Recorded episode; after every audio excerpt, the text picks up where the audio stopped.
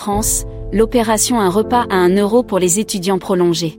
Une enquête de l'UNEF, publiée en août dernier, a révélé une forte augmentation du coût de la vie étudiante en 2022 par rapport à l'année dernière. Dans son rapport, l'UNEF estime qu'il est de plus en plus compliqué pour un étudiant de se nourrir correctement.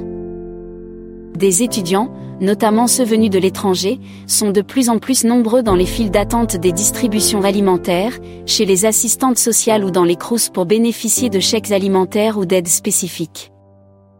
Une situation qui a fait réagir le gouvernement français, en annonçant lundi 7 novembre par la voix de la ministre de l'Enseignement supérieur, le maintien de l'opération Un repas à 1 euro pour l'ensemble des étudiants jusqu'à la fin de l'année. Les étudiants en situation de précarité, qu'ils soient boursiers ou non, vont pouvoir bénéficier de repas à 1 euro au moins jusqu'à Noël, a annoncé la ministre de l'Enseignement supérieur, Sylvie Retailleau, sur Sud Radio.